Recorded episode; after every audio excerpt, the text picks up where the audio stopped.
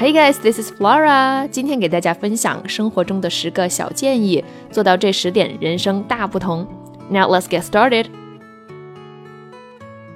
Number one, instead of watching TV, read a book. This improves your imagination. Number two, play computer games. This improves your tactical and strategic thinking. Number three, start the day with a simple glass of water. This improves the speed at which you work. Number four, watch films in their original language. This improves mental flexibility and knowledge of languages. Number five, have a break and drink a cup of green tea. This improves your concentration. Number six, Allow yourself to have a short daytime nap. This will improve your concentration and attention span. Number 7. Spend time with people who are cleverer than you. This expands your world view. Number 8. Engage in debate and discussion with others. This improves your logical thinking and ability to make a rational argument. Number 9. Go for a walk in the fresh air. This improves your productivity. Number 10.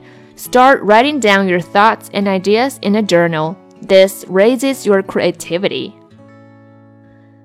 Okay, that's it, and I hope all the tips are useful for you guys, and I'll see you next time. Bye!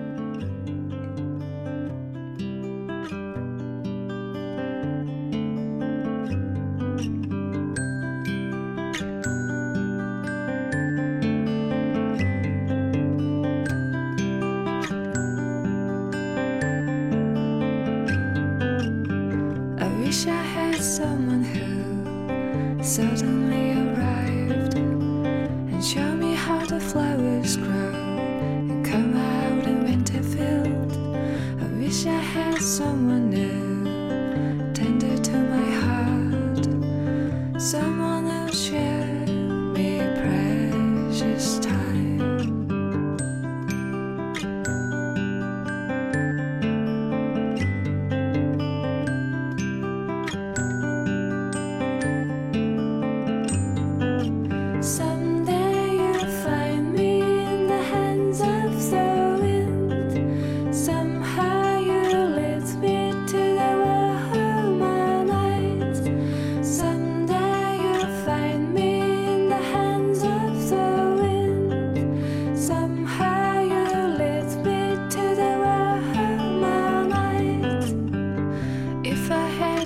always the corner of my heart.